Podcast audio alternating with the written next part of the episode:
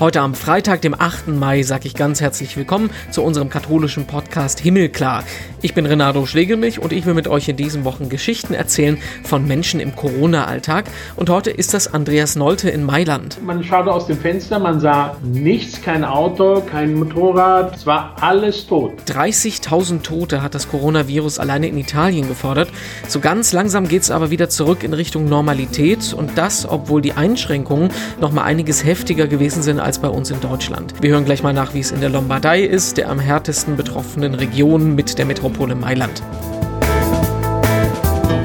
Vorher gucken wir aber noch gemeinsam in die Schlagzeilen. Was hat sich getan in Sachen Kirche und Corona? Und da geht es erstmal um ein Gipfeltreffen der ganz, ganz Großen. Angela Merkel und Papst Franziskus. Die haben gestern lange miteinander telefoniert und darüber gesprochen, wie insbesondere den ärmeren Ländern in der Corona-Zeit geholfen werden kann. Wirklich viele Details von dem Gespräch sind nicht bekannt, aber man weiß, die Kanzlerin und der Papst verfolgen tatsächlich das gleiche Ziel. Merkel will zum Beispiel mit anderen hohen Staatschefs gemeinsam Mittel sammeln, um einen Impfstoff zu erforschen. Und der Papst hat schon am Sonntag gesagt, dass er das Vorhaben unterstützt. Am Ende hat die Kanzlerin den Papst übrigens auch noch ganz herzlich nach Deutschland eingeladen. Natürlich, wenn die Krise vorbei ist. Es ist aber eher unwahrscheinlich, dass er bald zu uns kommt. Solche Einladungen gab es schon viele. Und der Papst reist ja meist eher in kleinere und unbeachtetere Regionen. ESC heißt Eurovision Song Contest? Nee, in diesem Jahr nicht. In diesem Jahr heißt das European Solidarity Challenge. Das ist ein Benefizkonzert, das die Caritas auf die Beine stellt. Nächsten Freitag ist das und funktioniert im Prinzip so, wie alle Benefizkonzerte im Moment stattfinden. Also Musiker aus vielen verschiedenen Ländern musizieren dann quasi von zu Hause aus. Aus Deutschland sind unter anderem die Kölner Band Casalla dabei und aus Limburg Bischof Georg Betzing. Genau, der Chef der deutschen Bischöfe, der macht selber mit und zwar musikalisch. Der will sich an die Orgel setzen und so ein Stück zum Benefizkonzert beitragen. Für das Geld sollen dann zum Beispiel Menschen in Flüchtlingslagern in Griechenland unterstützt werden. Und anschauen könnt ihr euch das nächsten Freitag ab 20 Uhr. Googelt mal European Solidarity Challenge, dann findet man schnell den Stream. Ja, das Wochenende steht an, damit auch eigentlich Zeit wieder für die Gottesdienste. Inzwischen ist es auch die Mehrzahl der deutschen Bistümer, wo das mit Einhaltung von Abstands- und Hygieneregeln jetzt wieder möglich ist. Katholisch.de hat da eine interessante Übersicht aufgestellt. In Bamberg und Freiburg geht's jetzt am Wochenende wieder los. Stuttgart und Osnabrück fangen nächsten Montag an. Hildesheim am 16. Mai und Magdeburg am 24. In allen anderen Bistümern ist schon jetzt öffentlicher Gottesdienst möglich. Das heißt also, bis Pfingsten gibt es in allen deutschen Bistümern wieder öffentliche Gottesdienste und mit Ausnahme von Magdeburg auch bis Himmelfahrt. Das ist nämlich am 21. Mai und Magdeburg fängt am 24. an. Was aber alle Bistümer sagen, die Sonntagspflicht ist weiter ausgesetzt. Wer sich also unwohl fühlt oder denkt, es ist besser, wenn er zu Hause bleibt, für den werden auch weiter Online-Gottesdienste angeboten. Und im Podcast wollen wir heute mal in das Land schauen, das in Europa am heftigsten betroffen ist vom Coronavirus. In Italien gibt es nach aktuellem Stand fast 30.000 Tote und am härtesten betroffen ist die Lombardei im Norden des Landes mit der Großstadt Mailand. Aber auch da verbessert sich die Lage, wie auch bei uns in Deutschland im Moment. Wir wollen uns mal anhören, wie es aussieht und sprechen mit Andreas Nolte. Der ist Mitglied im Pfarrgemeinderat der Deutschen Katholischen Gemeinde in Mailand. Grüß Gott.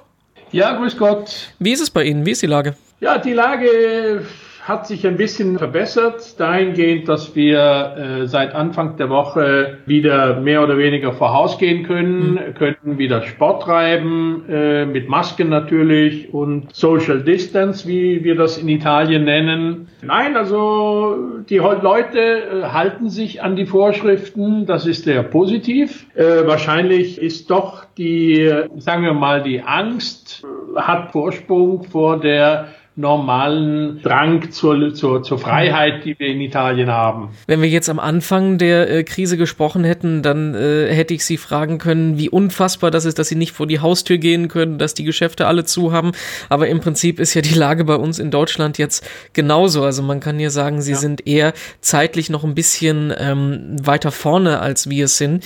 Erinnern Sie sich mal, wie hatten das alles angefangen? Also was haben Sie da gedacht in den ersten Tagen? Ja, das war natürlich ein, ein, ein absoluter Schock. Also man, man, äh, man wusste plötzlich nicht mehr, was man zu tun hat. Äh, man hörte jeden Tag um 18 Uhr äh, im, im Fernsehen die, die schrecklichen Ziffern von virusbefallenen Leuten, von Toten. 400, 500 Tote am Tag und das war natürlich alles sehr, sehr bestürzend. Und äh, äh, wie gesagt, man hatte keinen Kontakt mehr zu den, äh, zu den Freunden, man hatte keinen Kontakt mehr zur Gemeinde, man konnte nicht äh, äh, zur Kirche in die Messe gehen. Und äh, man hat halt äh, zu Hause gebetet und äh, gehofft, dass äh, sich die Situation so schnell wie möglich verbessert, aber das ist leider, äh, hat, hat leider sehr lange gedauert. Jetzt ist aber die, ähm, die, die, die Beschränkungen waren bei Ihnen noch eine Nummer härter als bei uns, ne? Also Sie durften auch nicht irgendwie alleine so wirklich aus dem Haus gehen, wie Sie wollen, oder? Nee, also wir durften uns bewegen äh, im Umkreis von 200 Metern. Wir durften natürlich mit dem Hund rausgehen, aber auch im um Umkreis von 200 Metern. Äh, das Joggen und Sport und so weiter war auch nur im Umkreis von 200 Metern möglich. Wir mussten von Anfang an in der Lombardei auch äh, äh, Mas Gesichtsmasken tragen. Äh, und äh, naja, also viel war nicht zu tun. Man durfte mal äh, einkaufen, natürlich Lebensmittel und so weiter. Aber das war dann schon mehr oder weniger auch alles, was man tun durfte. Denn äh, auch äh, was die Arbeit betrifft, äh, gab es nur ganz gewisse äh, Arten von, äh, von, äh, von Büros und von, von Aktivitäten, die erlaubt waren. Die anderen waren alle äh, locked down. Wie gehen denn die Italiener damit um? Sind das denn die, die, also im Gegensatz zu den Deutschen sind das doch nicht so die, die wirklich unbedingt äh, sofort allen Regeln vollen Wogen, oder? Ja, also äh, man muss Folgendes sagen. Äh, es gibt ja schon mal ein, also die, sagen wir mal, die, die Italiener haben sich sehr gut dran gehalten eigentlich. Mhm. Äh, und das hat eine Vorgeschichte, man kann sich mal erinnern, vor vielen Jahren wurde das Rauchen in Italien in öffentlichen äh, Städten, also in den Restaurants und Bars und so weiter ver verboten. Und von einem Tag zum anderen haben sich alte, mehr oder weniger alle daran gehalten. Das hat keiner geglaubt. Selbst wir in Italien haben das nicht geglaubt. Aber äh, in solchen Situationen, wenn wirklich Not am Mann ist, dann hält sich auch der Italiener an die, an die Vorschriften. Ist das eine Mentalitätsfrage oder wie erklären Sie das? Also, äh, ich kann es mir nicht erklären, denn normalerweise hält sich der Italiener eher, eher nicht so ganz an die Vorschriften, äh, versucht immer so ein bisschen flexibel dann an den Vorschriften vorbeizukommen. Aber in gewissen Situationen, äh, wenn man ihm klar erklärt, worum es geht und was die Sache ist, dann, dann hält man sich auch dran. Wie ist denn denn so das äh, Stadtbild in Mailand äh, in den letzten Wochen gewesen? Also Sie sind ja quasi die Stadt, die Region, die das alles mit am härtesten getroffen hat. Ja, also das, die Stadt war komplett tot. Also äh, was wir, also was ich von zu Hause immer nur hörte, und das war wirklich bedrückend, waren die Sirenen von den, von den Krankenwagen, und das war wirklich eine nach der anderen. Und äh, ich, ich wohne an einer Straße, die zu einem Krankenhaus führt. Äh, und deswegen war das wirklich äh, sehr, sehr bedrückend. Mhm. Aber wie gesagt, äh, man schaute aus dem Fenster, man sah nichts, kein Auto, kein Motorrad, kein Fahrrad, nichts. Es war alles tot. Ich kann mir auch vorstellen, dass die Menschen ganz schön verängstigt sind in so einer Situation, oder? Logisch. Logisch, denn Sie müssen sich vorstellen, also der Italiener tendiert, äh, äh, sagen wir mal, rauszugehen, er tendiert, äh, äh, soziale äh, Kontakte zu haben, äh, im, sich im, im Offenen aufzuhalten. Und alles das war von einem Tag zum anderen verboten. Hm. Sie haben, ähm, Sie leben seit 50 Jahren in Italien, Sie kommen ja. aber äh, aus Deutschland. Was ist denn so, wenn Sie mit Ihrer Familie in Deutschland sprechen? Wie würden Sie sagen, unterscheidet sich die Lage hier und bei Ihnen? Ja, also ich sage meinen, äh, ich habe noch einen Cousin in, in, in Deutschland, in Osnabrück, wo ich geboren wurde. Und ihm habe ich gesagt, der ist ein paar Jahre älter als ich, und äh, ihm habe ich gesagt, pass auf, das kommt bei euch alles auch. Und ich kann dir jetzt schon, ich kann dich jetzt schon vorwarnen, äh, äh, so zu tun, als wäre das nur eine, ein bisschen eine heftigere Grippe. So ist es nicht. Und äh, ich habe ihm geraten, also schon schon schon damals äh, mit der Maske rauszugehen, so wenig wie möglich Kontakte mit anderen Leuten zu haben. Und er hat sich auch dann gehalten und hat, äh, hat mir, äh, äh, hat sich bei mir dann auch bedankt, äh, dass ich ihm diese, diese äh, Ratschläge gegeben habe. Lassen Sie uns mal aufs ähm, Gemeindeleben schauen. Sie haben ja gesagt, äh, beten, äh, gottesdienstliches Leben ist im Prinzip nur zu Hause möglich. Wie haben Sie das erlebt so in den letzten Wochen?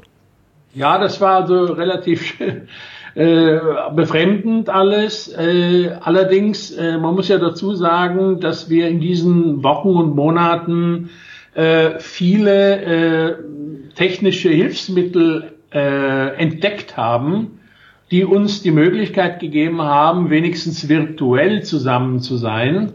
Und das machen wir in der Gemeinde, also der Gemeinderat mit den äh, äh, Seelsorgern. Wir treffen uns jeden Sonntag um 15.30 Uhr und sind dann eine Stunde, anderthalb Stunden zusammen und plaudern über die Situation, über was wir machen können, über wann es wieder losgeht, äh, wie verschieben wir die Kommunion die, und so weiter und so fort. Also äh, wir sind auf jeden Fall noch äh, in Kontakt und zusammen. Wie haben Sie ähm, das Osterfest erlebt?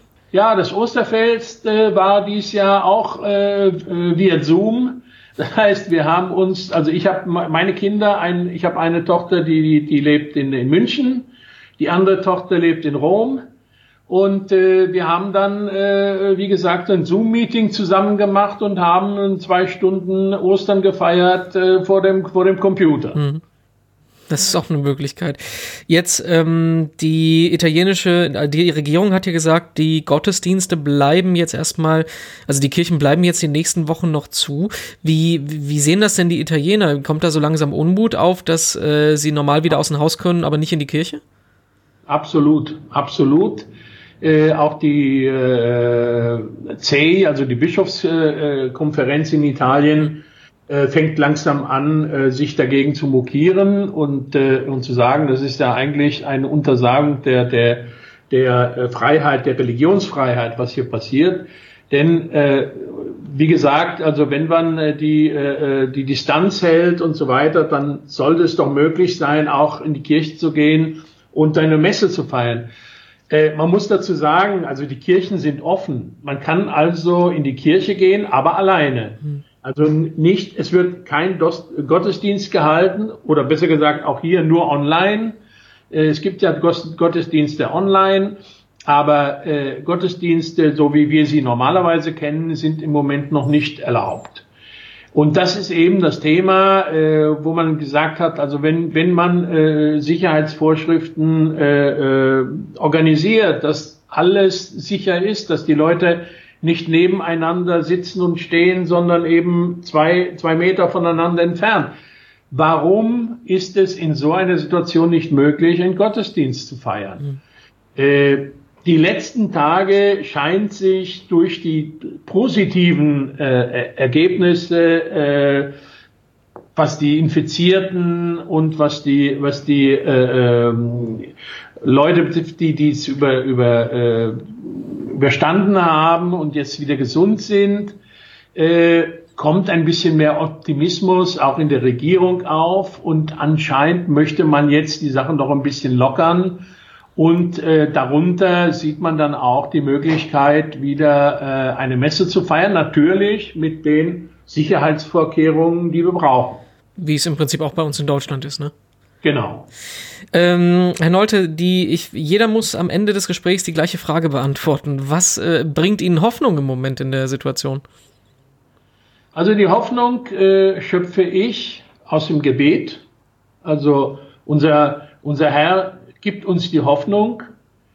Die Hoffnung schöpfe ich aus den äh, sozialen Kontakten, die ich im Moment mit meinen äh, Kollegen habe. Ich äh, äh schöpfe die, äh, die Hoffnung, einfach aus dem Fenster zu schauen, zu sehen, dass langsam die Straßen sich wieder füllen, dass Leute wieder auf die Straße gehen, dass die Leute wieder hinter ihrer Gesichtsmaske lächeln können.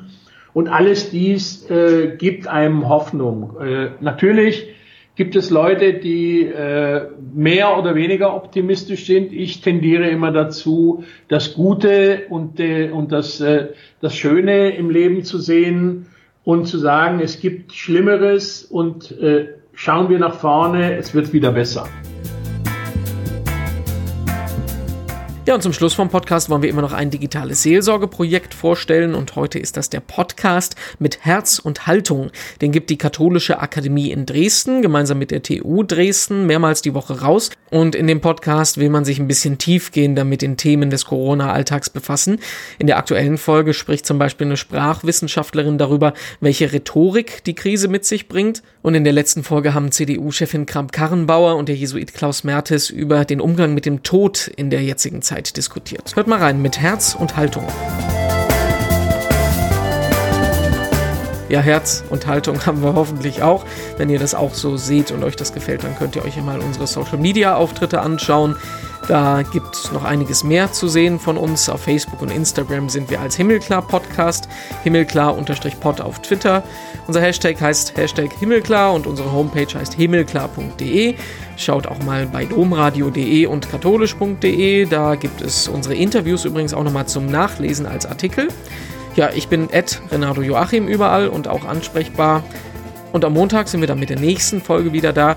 Dann sprechen wir hier mit einem Bischof, der kein Bischof ist. Es ist eine Art bischöfliche Schwangerschaft bis zum 6. Juni. Und da ist dann sozusagen die Entbindung von Bertram Meyer ins Bischofsamt. Eigentlich sollte Bertram Meyer im März schon zum neuen Bischof von Augsburg geweiht werden. Das ist wegen Corona aber jetzt wie vieles andere auch ausgefallen. Wie er trotzdem sein Amt jetzt ausübt und wie man einen nicht so ganz Bischof anspricht, das gibt's am Montag Montag zu hören. Bis dahin schönes Wochenende. Es wird schön draußen. Macht was draus, aber mit Abstand. Ich bin Renato Schlegelmilch und sage Tschüss. Bis dann.